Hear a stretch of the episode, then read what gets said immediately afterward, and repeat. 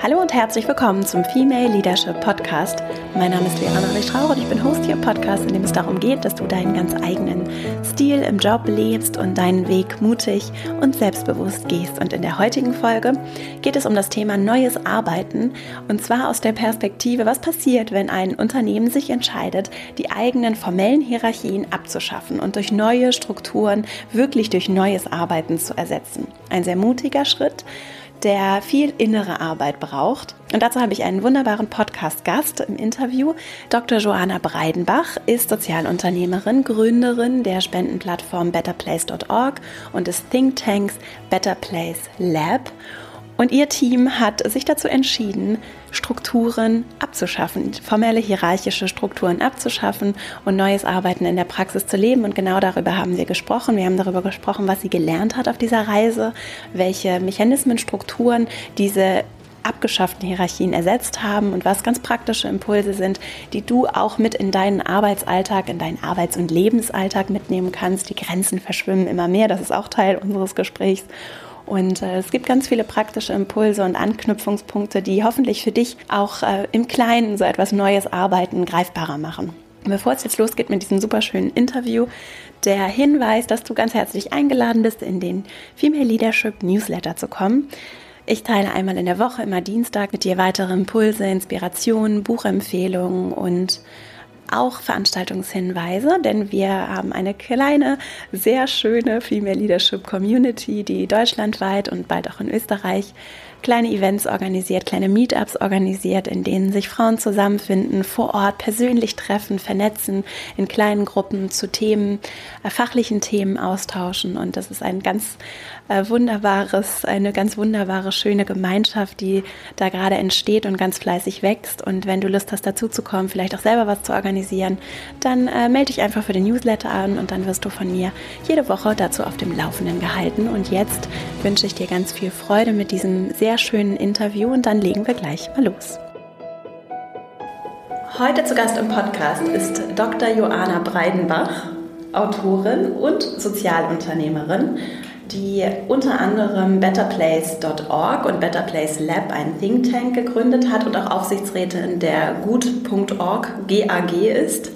Und wir werden heute unter anderem über die Transformation einer Organisation von, sagen wir mal, traditionellen hierarchischen Ordnungsstrukturen hin zu einer neuen, lebendigen, vielleicht auch eher sich einem, an einem Organismus orientierenden Organisation zu besprechen und auch zu gucken, wie kann das in der Praxis gelingen, was sind vielleicht auch so Stolpersteine und praktische Impulse und ich freue mich außerordentlich, dass du heute im Podcast zu Gast bist. Herzlich willkommen, Joanna. Vielen Dank, ich freue mich auch. Schön, dass du da bist. Magst du dich einmal selbst vorstellen, deinen Werdegang? Du sagst ja New, New Work needs inner work. Und deswegen finde ich so deine innere Reise oder deinen Werdegang, auch das, was du wirklich sehr beeindruckendes aufgebaut hast, sehr interessant. Vielleicht fange ich mal mit der Outer-Reise erstmal an. Okay.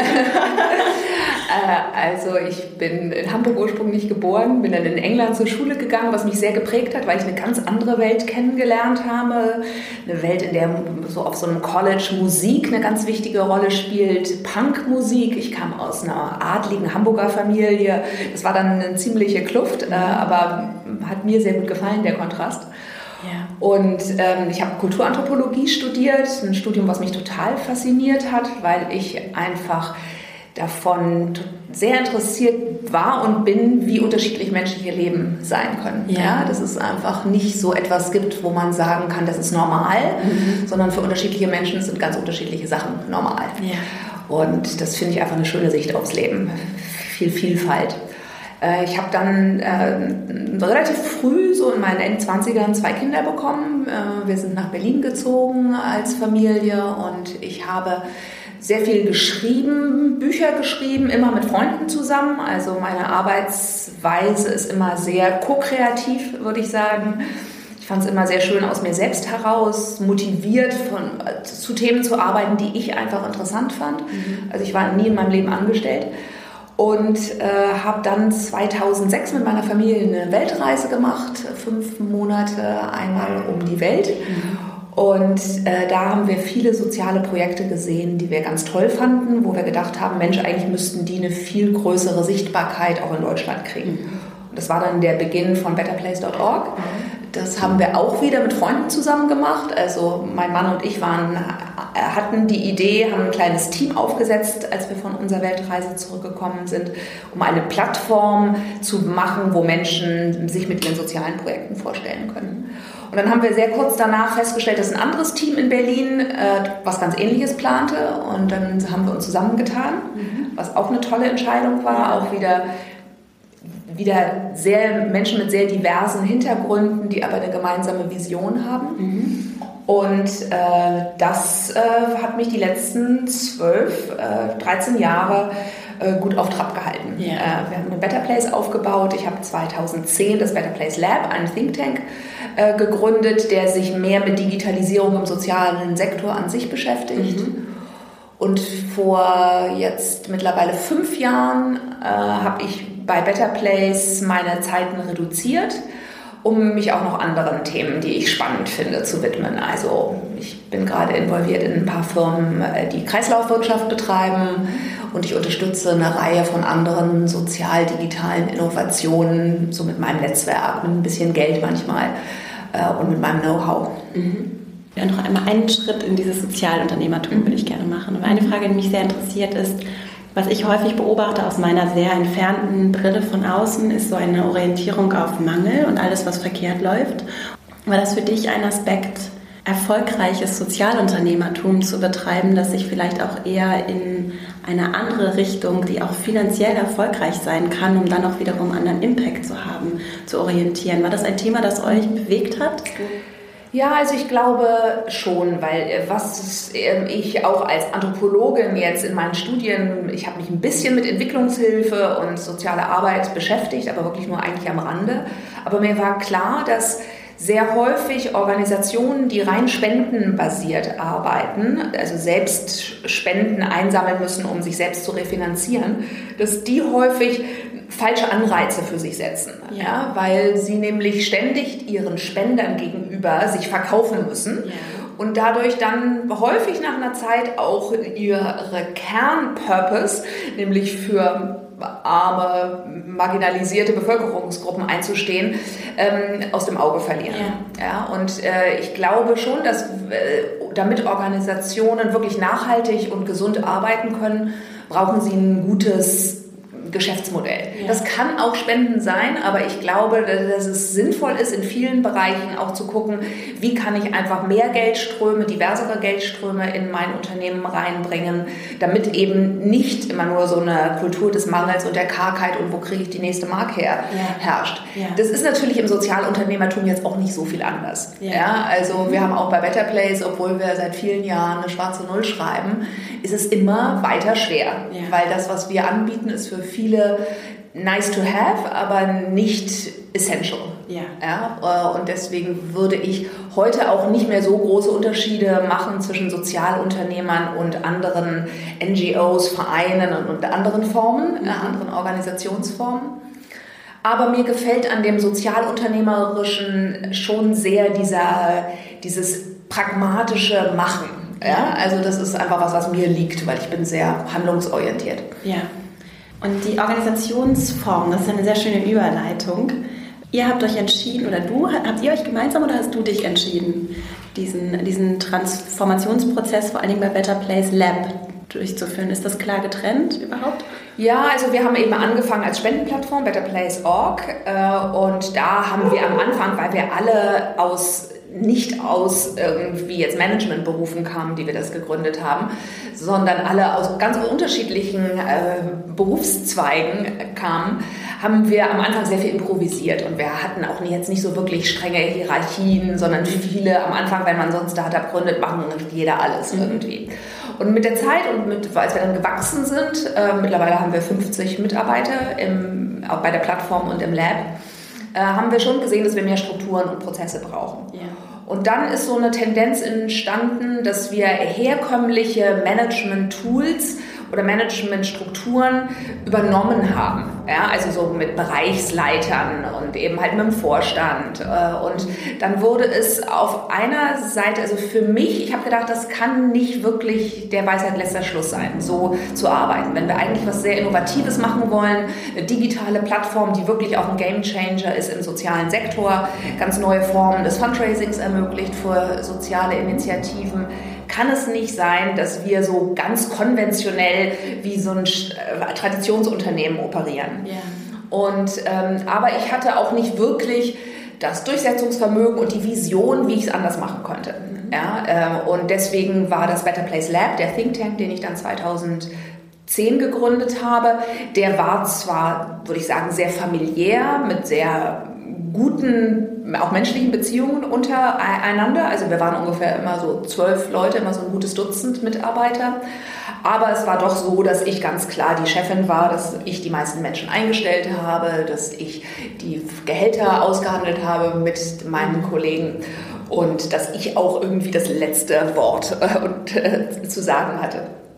Und äh, 2014 äh, war ich dann an einem Punkt, wo ich gedacht habe, ey, ich möchte ein bisschen weniger bei Better Place machen, weil ich hatte das Gefühl, dass das, was mich ausmacht und was ich so reingeben kann in so ein Unternehmen, sehr stark auch in der Gründungsphase liegt. Ja? Und ich bin vielleicht nicht die beste Person, auch äh, Prozesse ja zu verstetigen und immer wieder dann weiterzuentwickeln und so, sondern ich glaube, ich habe einfach ziemlich viel Energie und äh, das ist besonders gut, wenn ich das am Anfang reinsetze, so, so in der ersten kreativen Phase. Und ähm, es war aber auch nicht ganz klar, wie wir sonst arbeiten könnten. Sollten wir jemanden, eine Nachfolgerin für mich holen? Sollten wir jemanden aus dem Team ähm, schauen, ob da jemand wäre, der so eine neue Chefin sein könnte. Und in dieser Situation hat dann mir ein Kollege, äh, Dennis, äh, hat mir ein Buch gegeben, eben Friedrich Lalou's Reinventing Organizations. Und das hat mich sehr fasziniert. Mhm. Also ich war sehr begeistert davon, was Lalou beschreibt, von dieser neuen Form, so wirklich den Menschen in den Mittelpunkt von Organisationen zu stellen, auch Intuition eine ganz neue Bedeutung zu geben, äh, intuitive Strategieführung fand ich irgendwie intuitiv jetzt viel einleuchtender, als wenn man irgendwie fünf Jahrespläne macht, ja. ähm, äh, wo man ja eigentlich überhaupt nicht weiß, gerade in unserer Zeit, was die Zukunft bringt. Ähm, und mir gefiel halt auch einfach dieses... Dieses, diese geteilte Verantwortung und dass jeder Mitarbeiter so wirklich, so war meine Vision auf jeden Fall, so wirklich in seine Potenzialentfaltung kommt und in seinen eigenen Saft ja. äh, kommt. Ja, und das haben wir dann, das war eigentlich der Anfang, dass wir dann äh, im ganzen Team das gelesen haben, das Buch, es toll fanden. Ich glaube, wir haben es ein paar Monate, äh, nachdem es herausgekommen ist, gelesen. Also da gab es auch noch nicht jetzt so viel anderes. Mhm. Und ähm, dann haben wir uns da dran gemacht und geguckt, okay, wie können wir selbst zu so einer Teal Organization werden. Mhm. Wie sahen dann genau die ersten Schritte aus und habt ihr euch zusammengesetzt? Ja, also wir haben eigentlich, äh, der gesamte Prozess, den wir dann gestartet haben, der lief während unseres ganz normalen Arbeitsprozesses. Mhm. Ja, und der ist schon sehr, auch sehr stressig. Also es ist ja. jetzt so, dass wir nicht den Luxus hatten zu sagen, ach, jetzt machen wir mal ein paar Monate Pause und widmen uns uns selbst und überlegen, wie wir neue Strukturen aufsetzen, sondern das lief alles während des normalen Tagesgeschäfts. Und wir haben dann äh, eine Organisationsentwicklerin an Bord geholt, äh, Bettina Rollo, die ich aus meiner Meditationsgruppe, in der ich seit langem bin, äh, kannte und die gerade ihren Job bei VW aufgegeben hatte. Die war da Projektmanagerin und hatte irgendwie das Gefühl, dass sie ihre Vision in so einem großen Konzern nicht unbedingt umsetzen kann. Mhm. und ähm, sie war also de facto arbeitslos. Und dann habe ich gesagt, ey Bettina, hast doch jetzt gerade nichts zu tun, hast du Lust, uns zu begleiten und mit uns herauszufinden, wie das geht, wie man so selbstorganisiert arbeiten kann. Weil Lalou beschreibt ja zwar Fallbeispiele für selbstorganisiertes Arbeiten, aber er beschreibt ja nicht wirklich, wie man da hinkommt. Mhm. Ähm, und das war uns schon von Anfang an bewusst, dass wir da irgendwie was Neues entwickeln werden müssten. Ja. ja und ich habe gedacht, da brauche ich Unterstützung, das kann ich nicht selbst machen. Ja. Und ähm, dann äh, haben wir angefangen, eigentlich uns zu überlegen, okay, was für Arbeiten gibt es in unserem Team? Was mache bisher ich, wenn ich kürzer treten will? Und ich habe gleich von Anfang an dann, als wir diesen Prozess gestartet haben, aufgehört, Fulltime zu arbeiten und habe äh, nur noch acht Tage im Monat gearbeitet. Also davon, deswegen war wirklich auch ein ziemlicher Druck auf dem Kessel. Dass wir meine Arbeiten, die hauptsächlich auch so in Akquise, Projektanbahnung, ähm, neue Ideen für Projekte und so bestand, dass wir die aufs Team auch wirklich äh, auslagern, auslagern. Ja, oder dass das Team diese Sachen übernimmt. Und wir haben dann äh, überlegt, okay, was müssen wir alles regeln, wie werden Entscheidungen gefällt, wie gehen wir im Konflikt miteinander um, was machen wir, äh, wie machen wir unsere Planung, wie machen wir unsere Finanzen, wie regeln wir unsere Gehälter. Also da waren ganz viele offene Fragen auf dem Tisch. Und wir haben uns dann so im Team äh, wirklich zusammengesetzt und Prozesse uns überlegt, wie man das so machen könnte. Ein Schritt zurück, dieses Du hast deine Arbeit, die du ja selbst entwickelt hast, deine Art zu arbeiten, von einem Tag auf den nächsten ganz radikal, also abgegeben und ja. losgelassen. Genau. Und das war, hat das gut geklappt? Also sowohl das Loslassen Ja, also ich muss sagen, also da war noch eine kleine, es war etwas drin, was unfreiwillig war, was sich aber dann im Nachhinein als vielleicht gar nicht so schlecht äh, äh herausgestellt hat. Ähm, und das ist ein bisschen makaber, weil ich hatte eine Krebserkrankung. Oh. Ähm, ich habe Lalou gelesen und war total begeistert davon, habe allen das zu lesen gegeben. Und ich glaube, einen Monat danach vielleicht hatte ich eine Krebsdiagnose. Und war sowieso, also das war nicht der, es war zwar ein bösartiger Tumor, aber es war, ich hatte eine gute Prognose, ja, und deswegen habe ich auch weiter gearbeitet, aber viel weniger. Ja. Aber deswegen hatte ich sowieso drei Monate, in denen ich durch die Therapie gegangen bin, hatte ich sowieso ein anderes Leben. Ja. ja?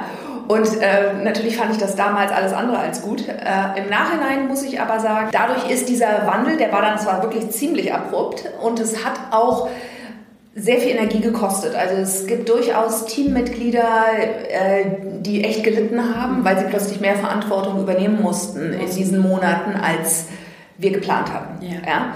Ähm, und zugleich war es eben wirklich ein Cut. Äh, und danach dann bin ich, äh, als ich wieder äh, total wieder fit war, ähm, nach drei Monaten bin ich dann echt wirklich nur mit acht Tagen im Monat eingestiegen. Ja, das heißt, du hast diesen Transformationsprozess wahrscheinlich auch nur punktuell mit begleitet, oder? Doch, also das habe ich irgendwie, hatten wir da, ich überlege gerade, es ist ja noch gar nicht so lange her, aber ähm, nee, das war schon, wir hatten schon die großen Eckpfeiler, hatten wir schon, äh, ja, genau, das, ja. das, hatten wir schon gemeinsam gemacht. Ja. ja.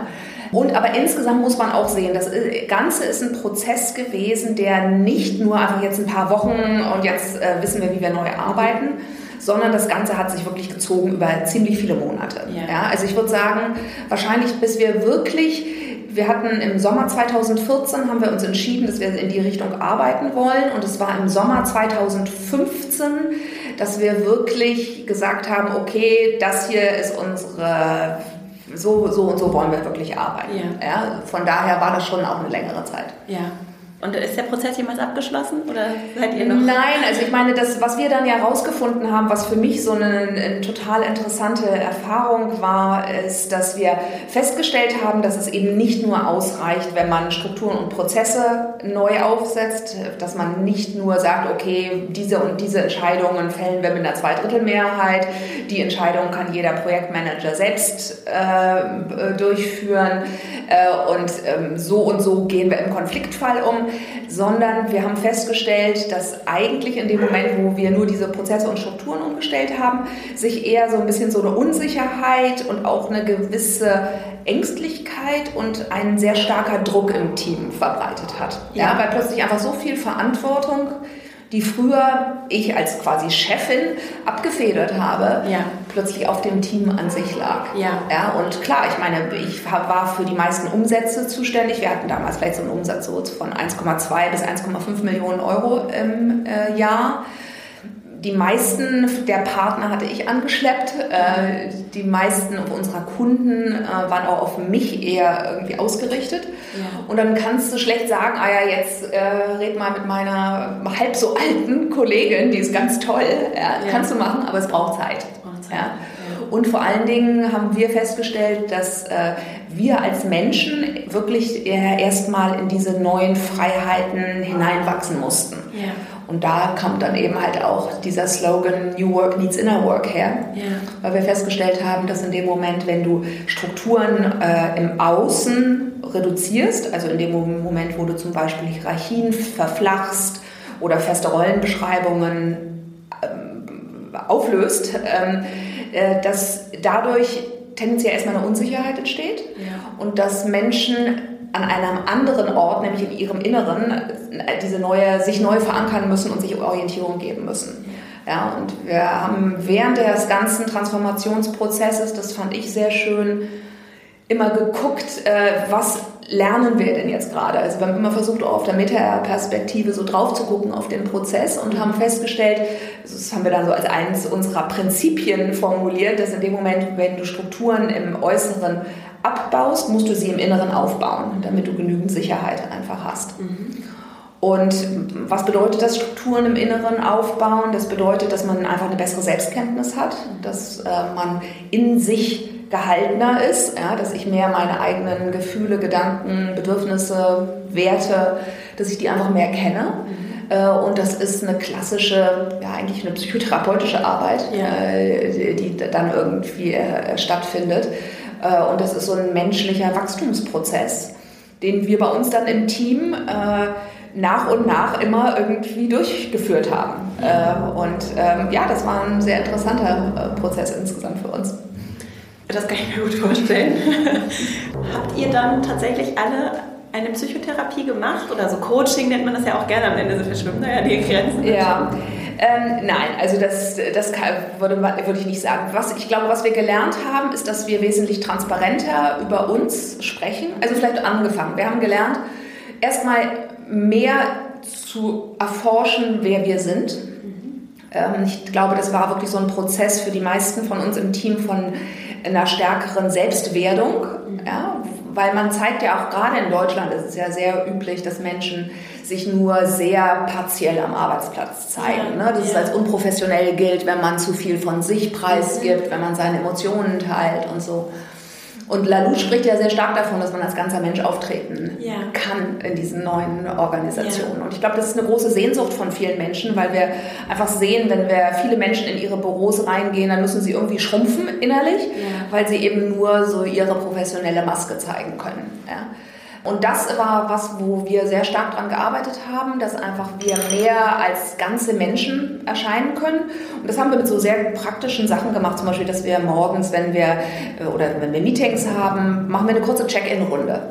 Ja, und dann sagt man nicht nur, wie geht's dir gerade, euer gut, euer gut, euer gut, äh, sondern wir haben eigentlich so darauf Wert gelegt, dass jeder wirklich so ein kleines Check-in in sich macht und wirklich sagt, okay, bin gerade angespannt, ich bin gerade müde, ich habe gerade Ärger zu Hause, ich habe gerade Ärger mit dem Kunden, also ja. wesentlich mehr von sich preisgibt. Ja, und darüber auch sich selbst mehr kennenlernt. Ja. Weil das ist häufig auch eine Ebene, die wir einfach so in uns übergehen. Ja, dass wir irgendwie dann uns, wenn es uns gerade nicht so gut geht, dass wir uns dann in so eine Aktivität rein retten äh, und so in Aktionismus verfallen und dann nicht wirklich bei uns sind und einfach gucken, okay, was wo ist denn jetzt gerade bei mir die Irritation oder ja. wieso bin ich denn jetzt gerade verspannt? Ähm, also das war so ein Schritt, so dieses besserer Kontakt mit sich selbst. Mhm. Ähm, und dann haben wir sehr viel daran gearbeitet, dass wir einfach transparenter und offener miteinander kommunizieren. Ja. Also dass wir wirklich sagen, wenn uns etwas stört, äh, wirklich sagen können, aber auch wenn wir was toll finden, da ja. sind wir ja auch häufig nicht so gut mhm. da drin, dass wir einander loben mhm. und Wertschätzung zeigen. Äh, und ähm, wir haben äh, gerade, wenn du selbst organisiert arbeitest, also wenn du nicht feste Prozesse hast, auf die du zurückfallen kannst, wenn es nicht so viele Standardsituationen gibt, dann muss, ist man viel mehr darauf angewiesen, dass man sich im Team gut orientieren kann auf eine andere Art und Weise. Ja. ja dass ich weiß, Wer ist jetzt in, für diese Frage, wenn ich eine Beratung brauche, zum Beispiel, um eine Entscheidung zu fällen, mein kompetentester Kollege, wer hat gerade auch dazu Zeit oder wer ist vollkommen am Rand seiner Kapazität? Ja. Ja? Also ich muss einfach insgesamt mehr voneinander wissen, um so beweglich, in so einem sehr beweglichen System zusammenzuarbeiten. Ja. Ähm, und ähm, ja, da sind Kommunikationsskills sind da das A und O. Und äh, viele von uns fällt es leicht, vielleicht nett miteinander zu sein, äh, aber wirklich auch mal Kritik zu äußern, wirklich zu sagen, ey, das fand ich jetzt nicht gut, ja. da hast du mich enttäuscht, äh, da habe ich mir von dir was anderes erhofft. Also das, was ja auch alles stattfindet. Ja. dafür einen sicheren Raum zu schaffen, dass man sowas sagen kann, äh, das ist einfach schon eine echte Kulturleistung. Mhm. Ähm, und ähm, ich würde sagen, das ist auch ein kontinuierlicher Prozess. Da sind wir nicht fertig damit. Äh, aber ich finde, wenn ich mir so das Team anschaue, dann sehe ich, dass da extrem viel Potenzial entfaltet wurde. Ja, also dass viele von den Kollegen, gerade die als sehr junge Kollegen zu uns ins Team reingekommen sind, dass die eine total tolle Entwicklung gemacht haben und sehr große Verantwortung übernehmen, äh, gelernt haben, wirklich so den, nicht nur ihre eigene Projektarbeit sehr gut zu machen, sondern auch eben das größere Ganze, so das ganze Gesamtunternehmen mit seinen Dynamiken auch im Blick zu halten. Ähm, mehr auch zu spüren, intuitiv, okay, wo geht unsere strategische Reise hin, wo sind äh, Marktopportunities, die wir ergreifen sollten als Team das sind ja auch so Sachen häufig, die der Chef oder die Chefin macht. Ja. ja. so im Business Development und zu gucken, was sind neue Themen, auf die wir rangehen können, mit welchen Kunden können wir zusammenarbeiten. Das ist sehr, sehr viel heutzutage bei uns im Team vorhanden. Ja. ja und das ist total schön. Ja, weil das ja auch so eine Schwarmintelligenz ist, die sich dann entwickelt. Ne? Das ja. was du gerade sagst, dieses Co-Kreative, ja. dass jeder sich auch so einbringen kann, was auch passt zu diesem Businessmodell, was ich mich auch so vermisse häufig, diese Innovation ist, finde ich, so schwer, wie sagt man das, also die kann man nicht verordnen, mhm. sondern das ist was, was sich so entwickelt und was auch ein natürlicher Fluss ist und wo dann auch ein gesundes Modell entsteht, entstehen kann, glaube ich, aus diesem, diesem gemeinsamen Schaffensprozess. Ja. Ja, ich meine, du kannst nur produktiv oder konstruktiv oder kreativ sein, wenn man sich sicher genug fühlt. Ja. also das ist definitiv etwas. Ja. Du kannst nicht Menschen, die hoch gestresst sind und um ihren Arbeitsplatz oder was auch immer sich fürchten, verordnen, eben jetzt sei mal innovativ. Ja. Das geht nicht. Ja. Ähm, und man braucht für Innovation braucht man auch einfach sehr viel freien Raum. Ja, du, äh, wenn man von morgens bis abends zugeballert ist mit Aufgaben, dann äh, ist das nicht die beste, äh, der beste Nährboden für Innovation.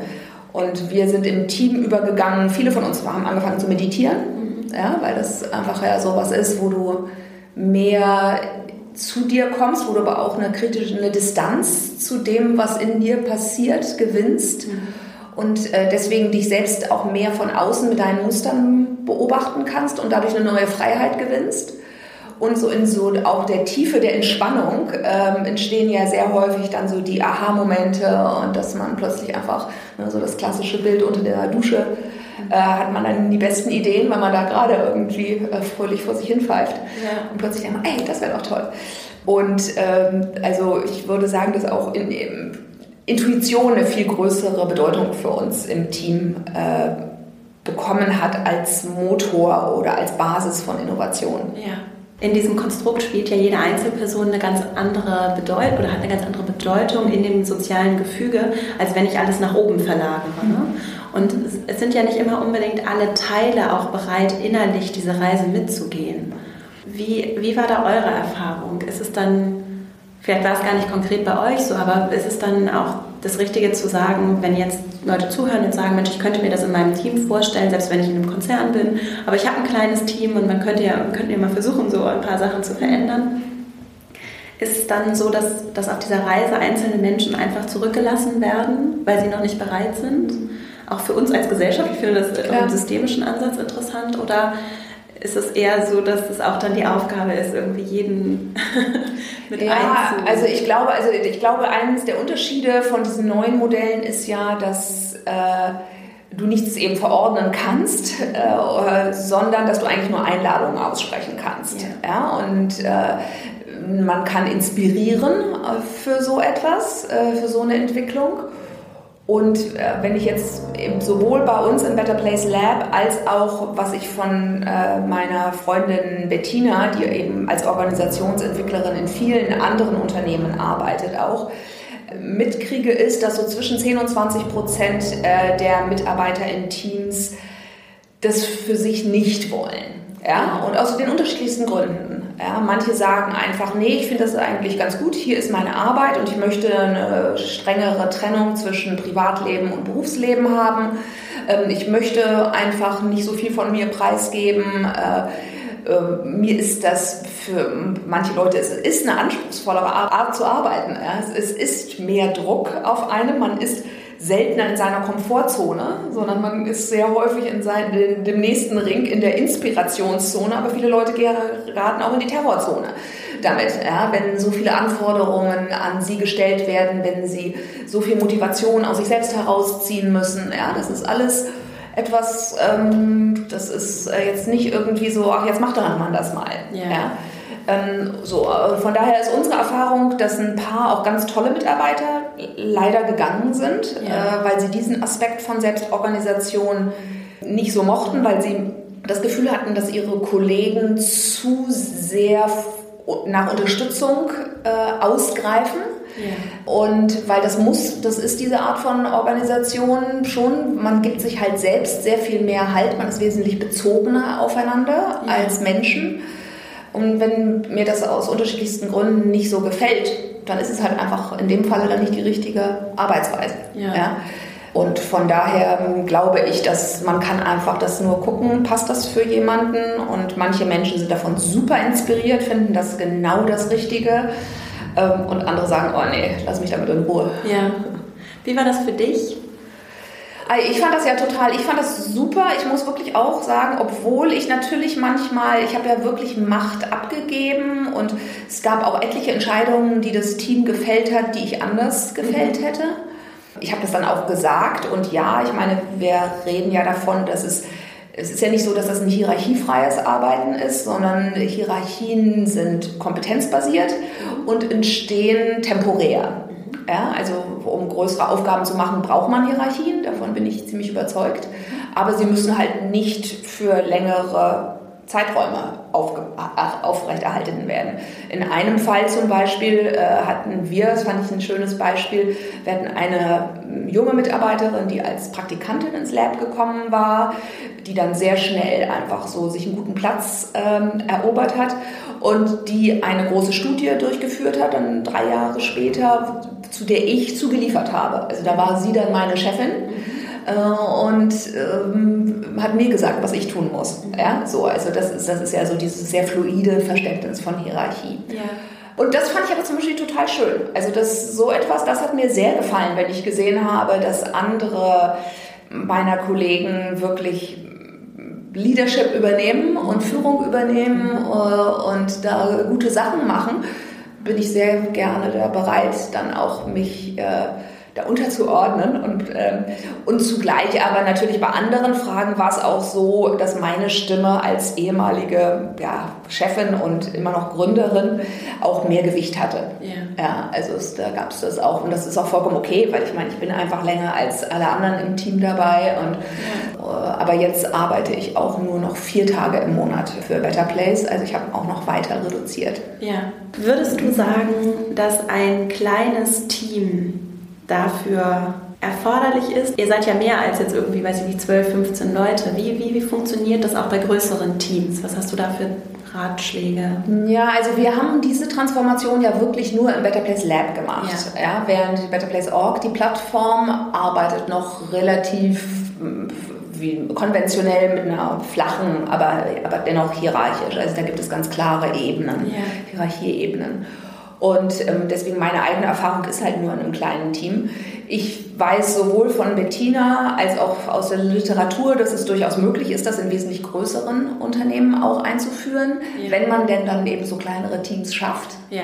Und es scheint wirklich ja auch möglich zu sein, dass man äh, das Management weitestgehend abschafft in Unternehmen und stattdessen vielleicht eine Ebene von Coaches einzieht, die im ganzen Unternehmen bei bestimmten Problemen, Herausforderungen dann irgendwie unterstützen.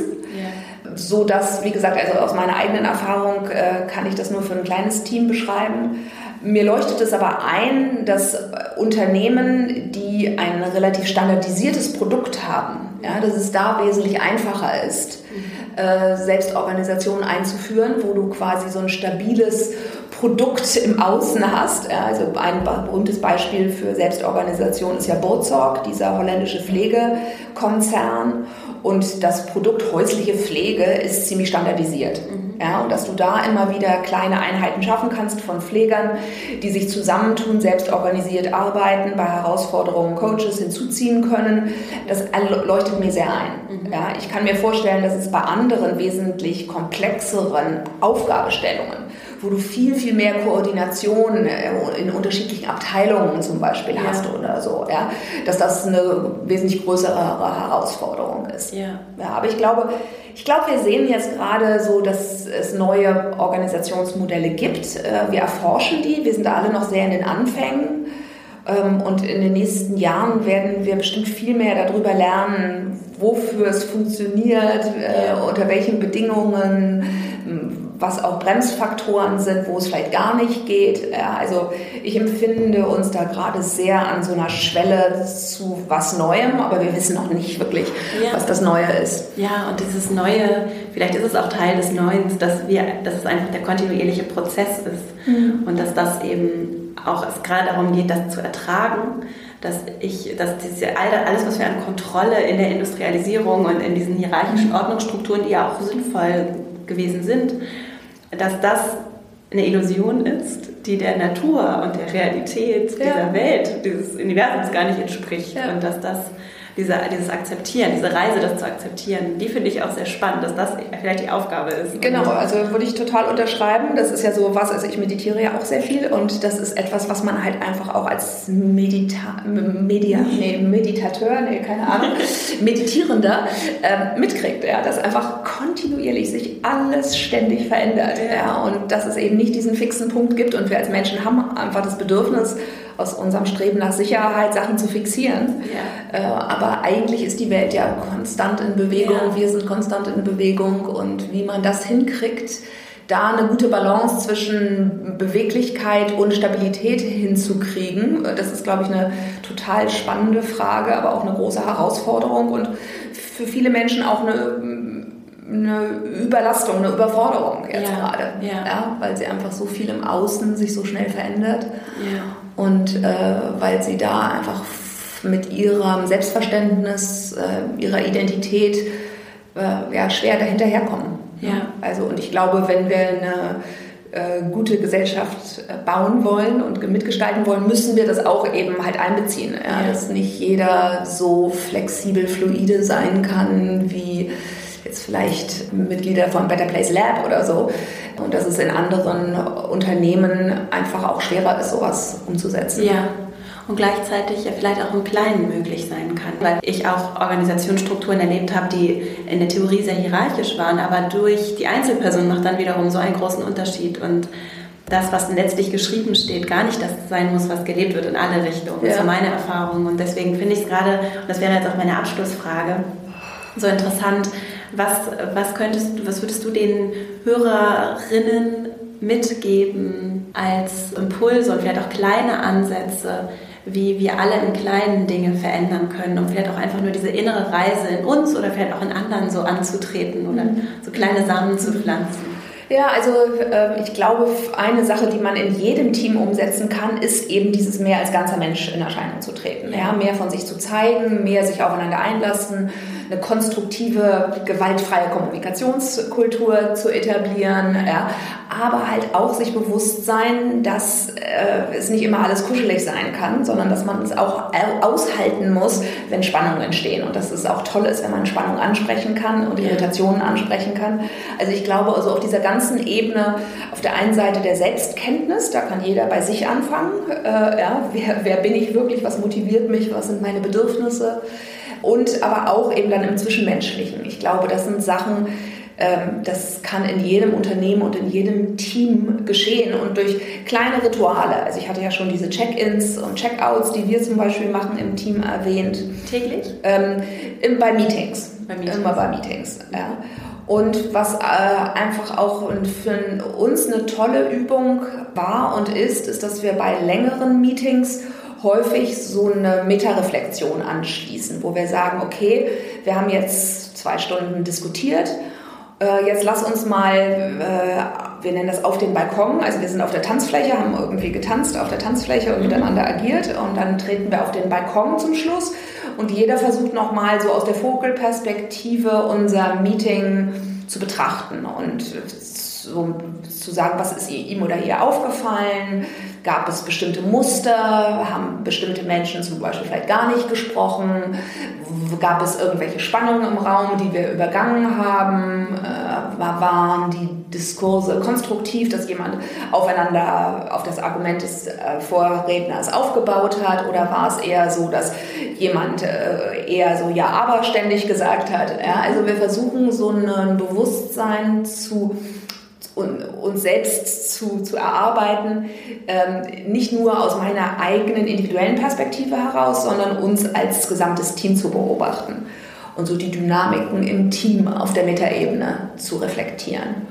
Und das ist, finde ich, ein total wertvoller, wertvolle Kompetenz, ja, die wenig Menschen haben. Ja und die man aber relativ einfach, das ist schon wie ein Muskel, wenn man es einfach immer wieder macht und am Anfang denkt man, äh, ich habe gar keine Ahnung, was soll ich denn jetzt hier? Also ich fand das Meeting gut, äh. äh, ja. ähm, aber mit der Zeit lernt man, was es bedeutet, auf eine Metaperspektive zu gehen. Und äh, dadurch wird einem sehr, sehr viel klar. Dadurch sieht man einfach, die Welt wird dadurch größer, weil man plötzlich eben halt von oben drauf guckt ähm, und ganz andere Erkenntnisse über sich selbst und über die Menschen, mit denen man zusammenarbeitet, gewinnt. Ja, das wäre so zum Beispiel so ein kleines Tool. Und das ist auch ganz gar nichts Besonderes Neues. Ich glaube, das hat irgendein Harvard-Professor ähm, mal, das heißt auch uh, The Dance Floor and the Balcony, glaube ich. Äh, das hat ein Harvard-Professor mal in den 80er Jahren oder so mhm. äh, entwickelt als Übung, als Konzept für Teams. Ja, super. Also das wären so deine Tipps. Genau.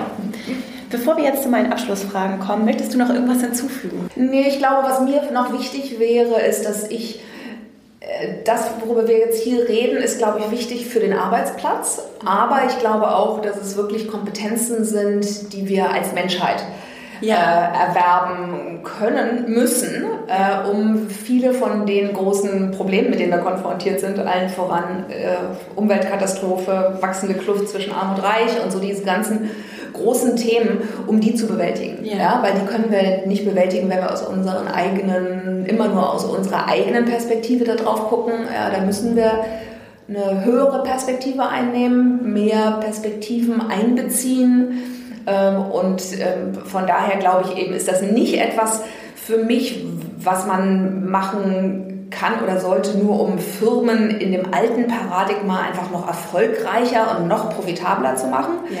sondern ich glaube, wenn man so in, ich, ich glaube und hoffe, äh, dass äh, äh, die Zeit, in die wir hineinwachsen, dass da andere Definitionen von Erfolg gelten. Ja. ja also dass Erfolg eben halt entlang von, ja, Profitabilität muss sein, weil du musst irgendwie das Ganze, da muss der Rohstoff äh, auch Geld dann rein ins System, aber zugleich auch äh, dass die Gesundheit des Planeten, die Gesundheit von der Gesellschaft, die Gesundheit von einzelnen Mitarbeitern, von woher wir ja auch wissen, was Fehlzahlen, wie, wie sch schlecht es in vielen Bereichen äh, im Arbeitsmarkt ausschaut wie wahnsinnig unter Stress Menschen sind. Ja. ja. also, dass wir diese ganzen Faktoren einbeziehen, wenn wir sagen, das ist ein erfolgreiches Unternehmen und nicht nur ja. auf den Börsenwert gucken. Ja. Ja, und das braucht auch einen tiefen Strukturwandel. Das ja. ist, und, und auch äh, das Verabschieden davon, dass alles getrennt ist und dass wir auch Unternehmen getrennt von Strukturen und Systemen und auch Infrastruktur anderen Institutionen denken können. Und das, ja. deswegen würde ich mich sehr freuen, da spannen wir den Bogen zurück zum Anfang des, des Gesprächs, wenn dieses Sozialunternehmertum letztlich, also Sozial- und Unternehmertum zusammengehört ja. weil ich auch auf Infrastruktur zurückgreife als Unternehmen, weil ich ein Teil einer Gemeinschaft bin, die eben nicht getrennt ist und es eben nicht nur darum geht, mehr Geld zu verdienen, sondern auch etwas beizutragen ja. und wirklich Wert zu schaffen. Klar, und das ist eine Frage letztendlich der Weltsicht und des Bewusstseins. Ja. ja. Also das hat wenig mit äußeren Strukturen zu tun. Das ist etwas, äh, fühle ich das in mir, äh, dass ich in einer Gesellschaft leben möchte, in der es meinen Nachbarn auch gut geht? Ja. Äh, oder bin ich glücklich in der Gated Community, äh, ja. wo ich irgendwie dann meine Kinder äh, mit dem gepanzerten Schulbus ja. in die Schule fahren lasse? Und bin ich auch Mensch in einem Unternehmen oder bin ich nur Instrument ja. in Strukturen, die sich irgendjemand anders für mich überlegt hat, in denen ich funktioniere. Ja, ja ich fand das ja sehr schön. Friedrich Laloux neulich auf dieser New Work Experience ähm, Konferenz hat ja gesagt, so im alten Paradigma sind Menschen Ressourcen, in dem neuen Paradigma sind Menschen Wunder. Ja. ja und das war, fand ich sehr gut. Ja. Ihr macht wundervolle Arbeit und äh, wie kann man dich finden? Wo kann man dich finden? Auch äh, wie, kann, äh, wie können die Zuhörenden unterstützen, was ihr macht? Ähm, ja, also ich habe eigene, meine eigene Website, Betterplace.org äh, hat eine tolle äh, Website, eine Spendenplattform mit über 28.000 sozialen Projekten, die man unterstützen kann. Äh, das Better Place Lab macht ganz viel tolle Trendforschung im Bereich digital-soziale Innovation. Äh, das alles findet sich online. Ich habe jetzt zusammen mit Bettina Rollo, äh, der Organisationsentwicklerin, die den äh, Transformationsprozess bei uns begleitet hat, zusammen ein Buch geschrieben das Buch ist auch schon fertig, aber wir machen gerade ein Crowdfunding, um die Produktion, die Gestaltung und die Produktion zu finanzieren. Also wir haben da so harte Kosten von 12.000 Euro äh, und wir möchten die über Start Next als Crowdfunding-Plattform zusammenkriegen. Sieht auch schon ganz gut aus. Also äh, wir sind jetzt schon fast so weit, dass wir unsere harten Kosten zusammen haben, aber wir möchten auch eine englische Version von dem Buch noch vorbereiten. Und man kann über die Plattform das Buch erwerben, man kann auch Webinare und andere Workshops bei Bettina und mir buchen. Also alles auf Start Next. Super, das verlinke ich auch alles in den Show Notes und dann Schön. läuft das Crowdfunding noch bis wann? Ich glaube, das läuft bis äh, 14. April oder so. Okay, dann können also alle jetzt die Bücher kaufen und euch unterstützen. Sehr gut. Prima. Dann kommen wir auch schon zu meinen drei Abschlussfragen, die ich immer stelle. Und zwar die erste Frage. Du hast die Möglichkeit, so ein Billboard, ein großes Plakat, auf der, also die ganze Welt zu plakatieren. Mhm. Überall. Jeder Mensch, der morgens das Haus verlässt, wird mit einer Botschaft von dir in den Tag geschickt. Mhm. Was würde auf diesem Plakat stehen? Tja, ich würde wahrscheinlich sagen, be yourself. Oder become more and more. Werde mehr und mehr du selbst. Ja. Dann hast du Buch, Bücher oder auch andere inspirierende Quellen, die dich begleitet haben oder vielleicht auch gerade jüngst irgendwie? Ja, ich habe so viel, ich lese immer so viel äh, und äh, deswegen ist das gar nicht so leicht für mich, das zu sagen. Ich habe vor kurzem die ganzen Bücher von Karl-Ove Knausgard äh, gelesen, die ich faszinierend fand. Ich lese jetzt gerade Maggie Nelson, The Argonauts äh, zu einem Thema, mit dem ich mich eigentlich sonst nie beschäftigt habe, nämlich so Gender Fluidity und äh, äh, Non-Binary Identities. Das finde ich auch sehr interessant. Ja. Ich ähm, habe gerade ein total geiles Buch auf Audible gehört, Bad Blood, äh, einen investigativen Roman von einem Wall Street Journal Journalisten, der ein medizinisches ähm, Startup im Silicon Valley auseinandernimmt und äh, so eine riesige Betrugsgeschichte aufgedeckt hat von einem der äh, größten äh, Unternehmen äh, im Valley in den letzten Jahren, von einer jungen, sehr charismatischen äh, Gründerin und das ist, also Bad Blood fand ich irre. Ich bin äh, so viel joggen gegangen in den letzten Tagen wie noch nie, weil ich immer wieder weiter, weiterhören wollte. Aber dann auch heute Morgen gehe ich doch nochmal wieder joggen. Äh, so, das wäre so ein kleiner, kleiner Strauß an Büchern. Schön, danke. Dann der, die letzte Frage. Welche drei Ratschläge oder vielleicht auch Weisheiten würdest du dir selbst oder einem jüngeren Ich geben? Was hättest du vielleicht gerne früher gewusst oder erfahren?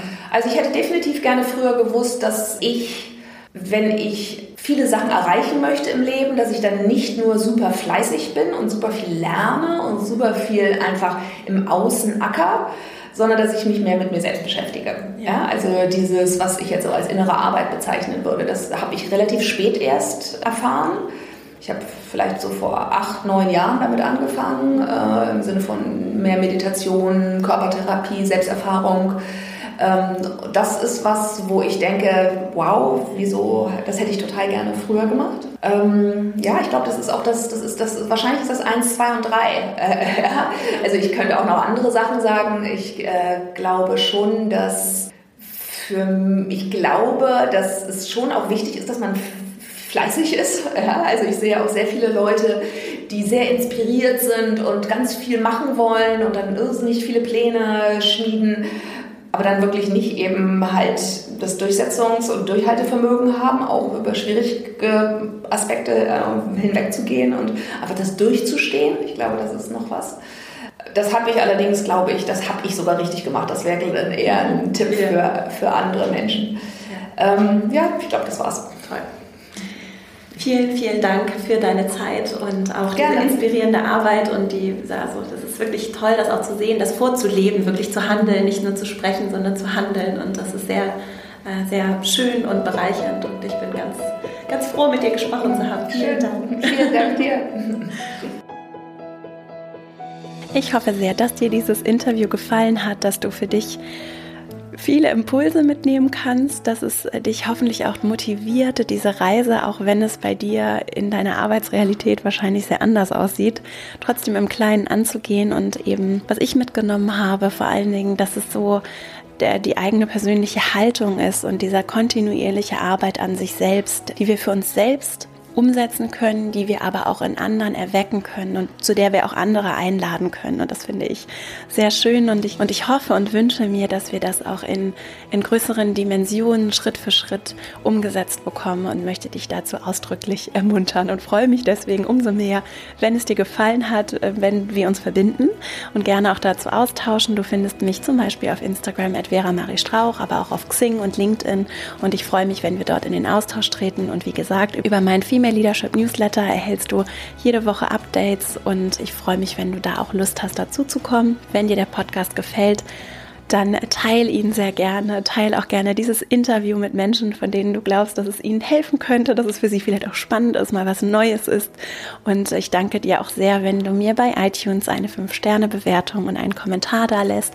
Auch das hilft, damit der Podcast leichter gefunden wird und die Menschen erreichen kann, für die er gemacht wird. Und ich danke dir sehr für deine Unterstützung. Vielen, vielen, vielen Dank auch diese Woche wieder viele Nachrichten und Rückmeldungen. Und es ist einfach äh, wunderbar, das immer wieder zu hören und sehr motivierend. Und genau, dafür wollte ich mich nochmal ganz herzlich bedanken und wenn du dich vielleicht fragst, wie du diese innere Reise antreten kannst und was das überhaupt bedeutet, dann kann ich dir dafür auch das Female Leadership Programm ans Herz legen, das ich genau dafür auch entwickelt habe. Wir arbeiten gemeinsam mit vielen tollen Frauen ab dem 29. April wieder für vier Wochen in einem Online-Kurs zusammen den ich live begleite, in dem du jeden Tag von mir Videos und kleine Selbstcoaching-Impulse bekommst, mit Übungen, Worksheets. Du bekommst auch ein ausgedrucktes Buch, mit dem du im Anschluss an den Kurs weiterarbeiten kannst. Und es geht genau darum, diese immer mehr verschwimmenden Grenzen aus Beruf und auch dem eigenen privaten Selbst äh, auseinander zu dividieren und immer mehr du selbst auch sein zu können im Job und dich mit deinem ganzen Potenzial einbringen zu können. Und dazu teile ich mit dir praktische Tools und Techniken. Und wenn es für dich interessant ist, dann guck gerne mal in der Female Leadership Academy vorbei, www.female-leadership-academy.de und du findest dort und auch in den Shownotes zu dieser Folge den Link zur Warteliste, wenn du dich dort einträgst. Dann erhältst du von mir diese Woche noch die Info, wenn die Tore zur Anmeldung öffnen. Dann gibt es einen Early Bird Preis, zu dem du den Kurs günstiger buchen kannst. Und ich freue mich, wenn du Lust hast, mit uns gemeinsam auf diese Reise zu gehen und wünsche dir eine wunderschöne Woche, viel Erfolg und alles Gute dabei, deinen Weg mutig und selbstbewusst zu gehen. Und vielen Dank für deine Zeit, die du mir hier geschenkt hast. Alles Liebe, Deine Vera.